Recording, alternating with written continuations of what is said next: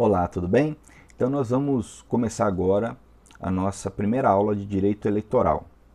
Pois bem, é, o direito eleitoral ele é um ramo que tem ganhado cada vez mais importância, até mesmo por conta da maturidade, do crescimento é, da nossa democracia ao longo dos anos, é, ao longo é, desse período de vigência da atual Constituição de 1988 nós temos percebido que as eleições elas têm acontecido de forma periódica, de forma direta, de, de, de tal forma que nós temos uma segurança jurídica hoje no que diz respeito ao procedimento realizado para a escolha dos nossos representantes e governantes.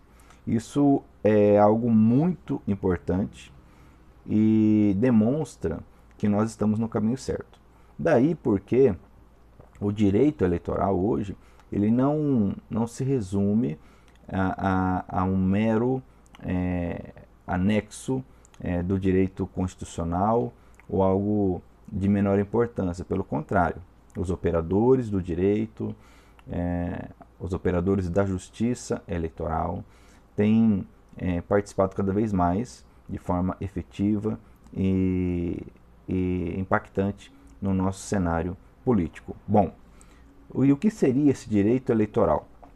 Nós podemos conceituar o direito eleitoral como um conjunto de normas, princípios que visam é, garantir, legitimar a participação é, dos, do cidadão na escolha é, dos seus representantes e não apenas a participação na escolha, mas também a participação sendo escolhido. Então, a legitimidade, por exemplo, das eleições é objeto do direito eleitoral. É, os requisitos para participar do processo, votando ou sendo votado, é objeto do direito eleitoral. E, logicamente, que ah, outros ramos, como a ciência política, a sociologia, é, têm uma grande comunicação, o próprio direito constitucional, com o nosso estudo aqui. Mas tentaremos ficar focados no aspecto jurídico, ok? Bom, é, como base do nosso estudo normativo, nós utilizaremos a Constituição Federal, como não poderia deixar de ser, é, também o Pacto de São José da Costa Rica, em alguns pontos acerca dos direitos políticos, no âmbito interno, falaremos, temos como base a Lei das Eleições, que é a Lei 9504/97, a Lei dos Partidos Políticos, a Lei 9096, salvo engano, se não me falha a memória, Lei dos Partidos Políticos, que regulamenta o artigo 17 da Constituição Federal, a Lei Complementar 64/90, ok? Alterada pela Lei Complementar 135, a famosa Lei da Ficha Limpa, ok? Então, basicamente, é, nós vamos caminhar, analisar é, essa legislação é, nos pontos mais importantes. O Código Eleitoral, ele se encontra em grande parte revogado tacitamente ou mesmo desatualizado em alguns pontos, ok? Então não é interessante uma leitura é, seca, direta do Código Eleitoral, sem conhecer muito bem o que a Constituição diz e as demais leis. Então não tem tanta importância assim, ok? Não estou dizendo que não tenha importância, mas vamos focar é, no, nas normas que eu citei aqui. Perfeito. Bom, é, então Hoje nós vamos discorrer sobre alguns artigos da Constituição Federal para entendermos é, onde está localizado, qual o contexto da nossa norma maior desses direitos políticos e, e do próprio direito partidário. Porque a nossa matéria é o direito eleitoral e partidário. Vamos trabalhar, ainda que de forma sucinta, o direito partidário também. Então é importante nós entendermos que no contexto da Constituição Federal, nós é, encontramos a partir do artigo 14 é, os direitos políticos.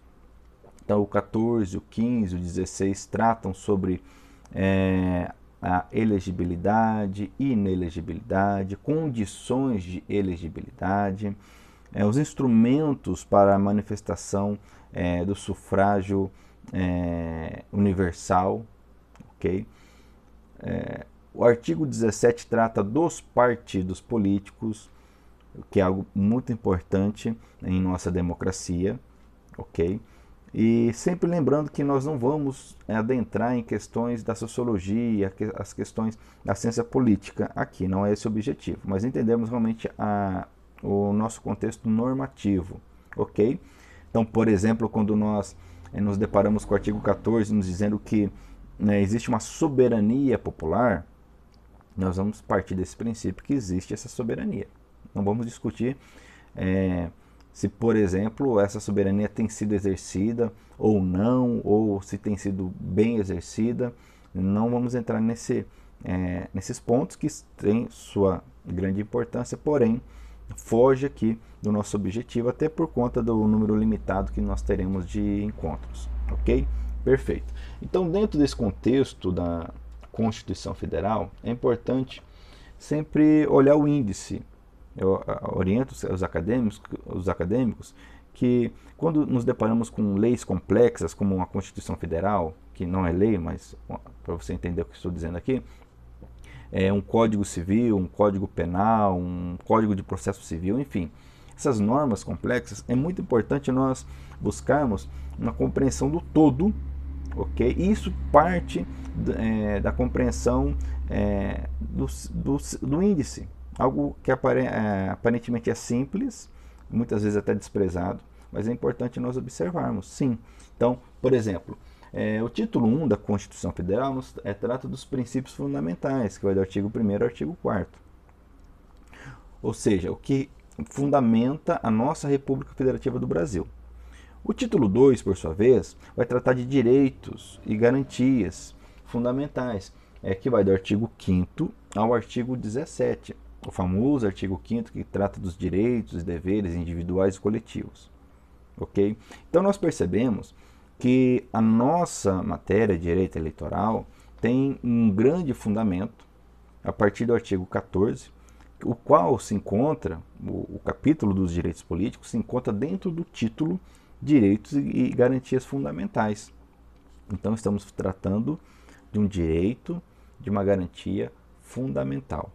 Da mesma forma, é, quando nós falamos de partido político, o artigo 17, que é, traz a previsão do, é, da criação, da independência é, do partido político, dos partidos políticos, isso é, está dentro desse contexto.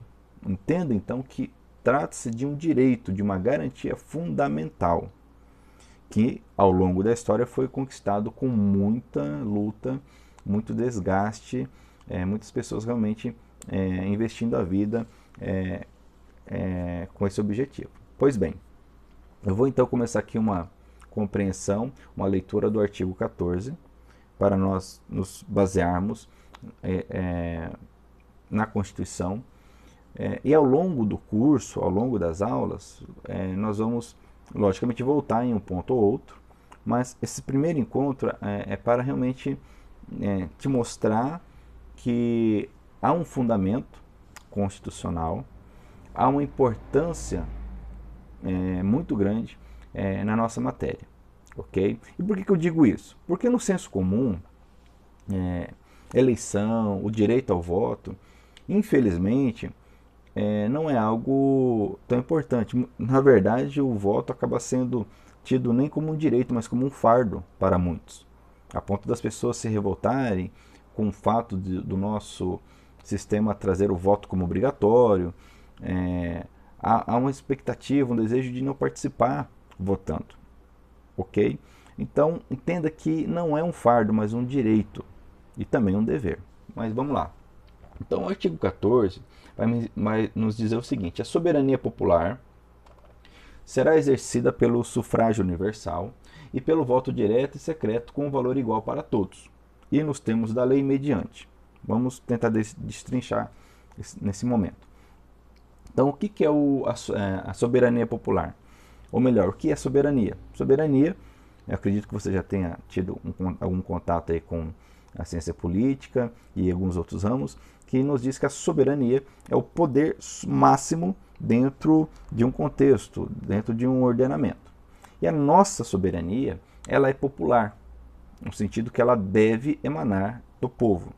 E como isso funciona? Nos diz aqui que ela deve ser exercida pelo sufrágio universal. E o que é sufrágio? Aqui um grande, um importante conceito é, para a nossa disciplina.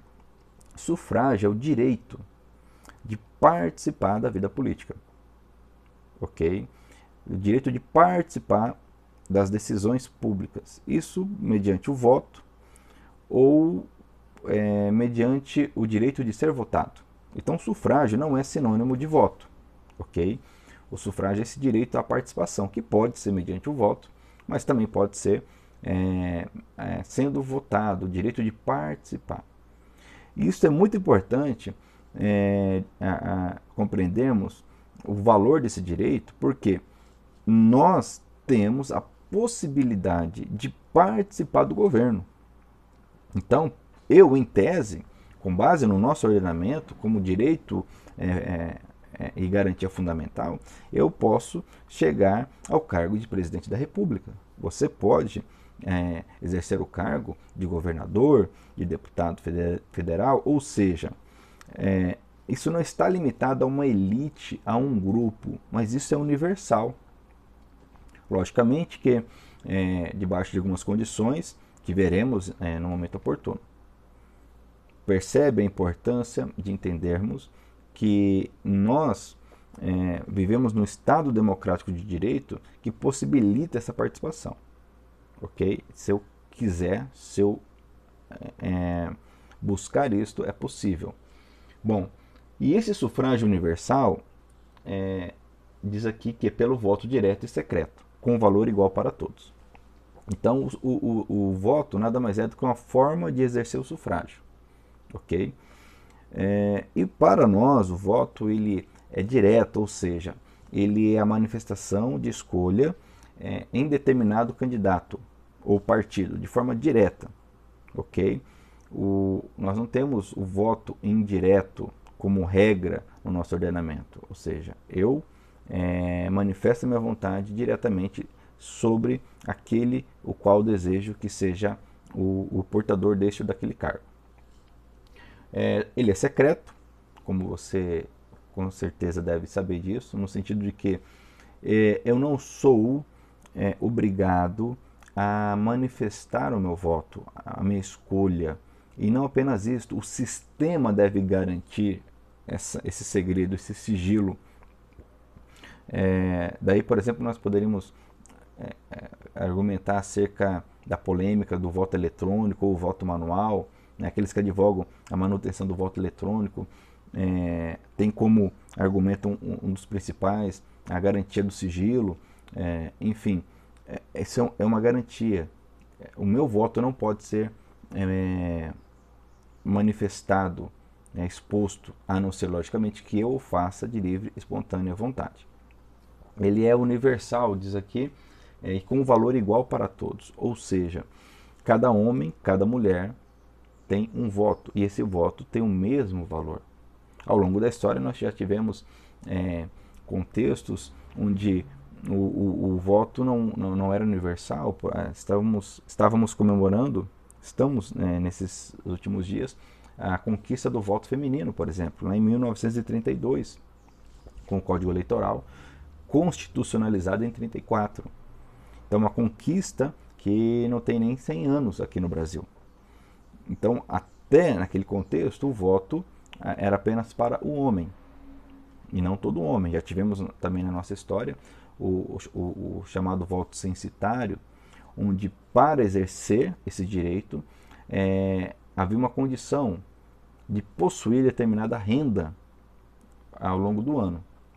Hoje, independente da, da classe econômica, do sexo, é, da etnia, da raça, enfim, o índio ele pode votar caso ele queira e preencha as condições, né? independente se é branco, se é negro, é, enfim, é universal. E quando nós falamos em universal, logicamente não estamos falando em todas as pessoas, por quê? Existem algumas condições constitucionais. Um exemplo básico é a idade. Uma criança não pode votar.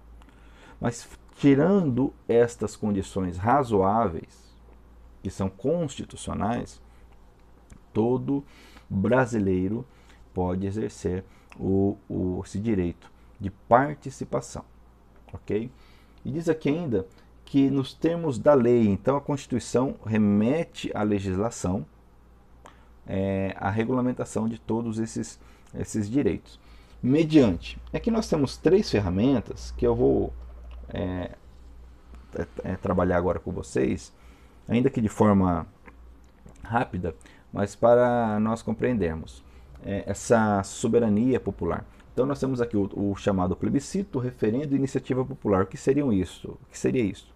O referendo nada mais é do que uma, uma aprovação, é, uma ratificação de uma norma aprovada pelo, pelo Congresso. Então, é, existe uma lei que trata tanto do referendo como do plebiscito, da iniciativa popular. É, não vamos entrar nesses detalhes, mas o referendo essa, essa possibilidade de, após a aprovação de uma lei, nós então, a população ser convocada para se manifestar sobre é, esta, esta, esta nova norma. O plebiscito, por sua vez, é uma consulta prévia. Então, antes de se é, aprovar determinada mudança legislativa ou mesmo uma nova norma, a população é convocada para é, se manifestar sobre isso. Ok? Ao longo da história, desde 88 para cá, vamos pegar a, atual ordem constitucional. De 88 para cá, nós percebemos que essas ferramentas não são utilizadas. Daí porque até mesmo desconhecimento acerca delas. Nós tivemos até hoje em âmbito nacional, porque o referendo, o plebiscito pode acontecer no estado, no município, por exemplo, por exemplo para a criação é, de novos estados. Tivemos há um tempo atrás, no, no estado do Pará, a consulta popular acerca da divisão do estado em mais dois, seriam três estados. Mas em âmbito nacional, nós tivemos até hoje o plebiscito em 1993, previsto é, é, pelo Constituinte, para a escolha do sistema de governo, onde então a população optou, é, escolheu e acabou optando pelo presidencialismo, mas naquela oportunidade a escolha era pelo presidencialismo, pelo parlamentarismo, pela monarquia. Então, único plebiscito até hoje. O que nos demonstra é uma, um descaso e uma subutilização de um grande instrumento para a manifestação dessa soberania popular. Outro, o, o caso do referendo. Nós tivemos até hoje, em 2005, o referendo é, para tratar sobre a proibição é, da, do, da comercialização e utilização de armamento. Então perceba, de 88 até, até agora, um referendo, um plebiscito. Mas são instrumentos é, válidos e muito importantes que precisam ser colocados em prática. E nós temos a iniciativa popular, que seria a possibilidade, que é, melhor dizendo, a possibilidade é, da população, do eleitorado, é, um, iniciar um projeto de lei junto à Câmara dos Deputados. Isso é tratado lá é, no estudo do Poder Legislativo, do procedimento legislativo do, é, previsto ali a partir do artigo 59 da Constituição Federal, com seus respectivos requisitos. Mas basicamente há necessidade de colheita de, de assinaturas, um percentual do eleitorado em âmbito nacional, dividido entre pelo menos cinco estados é, da, da federação, de forma que esse projeto ele é apresentado à Câmara. Também algo muito pouco utilizado, ok? Infelizmente, nós temos é, aí na, no âmbito eleitoral a lei da ficha limpa, que apesar de ser uma alteração na lei complementar 64, é, foi de iniciativa popular, foi um movimento popular que trouxe é, manifestou o desejo de alteração dos requisitos e das consequências para a inegibilidade. E veremos isso em momento oportuno com mais detalhes. Então você percebe que fora essa situação, fora também um, um, um, questão envolvendo os crimes hediondos e também uma outra lei eleitoral de iniciativa popular, praticamente nós não temos esse tipo de ação, de atitude em nosso ordenamento, infelizmente. São ferramentas excelentes. Então nós vemos aqui, é, é, continuando no artigo 14, por exemplo, o parágrafo 1 me traz é, as condições para o alistamento eleitoral, é, que, que, é obrigatório para maior de 18, facultativo para analfabeto, os maiores de 70 anos, é, maiores de 16 e menores de 18 anos, enfim, algo que até pelo, pelo conhecimento médio você já deve saber. Mas é importante focar nessa leitura, mas é, enfatizo aqui que o voto em regra ele é obrigatório para os maiores de 18, ok? E menores de 70 anos. E por que isto? Porque não apenas é um dever, mas perdão, não é apenas um direito, mas é um dever do cidadão manifestar é, a, a, sua escolha, é, a sua participação é, na vida política. Lembrando também que, tecnicamente, o cidadão é justamente aquele que possui os direitos políticos em vigor, que no nosso ordenamento ocorre é, com o alistamento eleitoral. O famoso, é, o documento, o instrumento que, que, que exterioriza isso é o famoso título de eleitor, título eleitoral.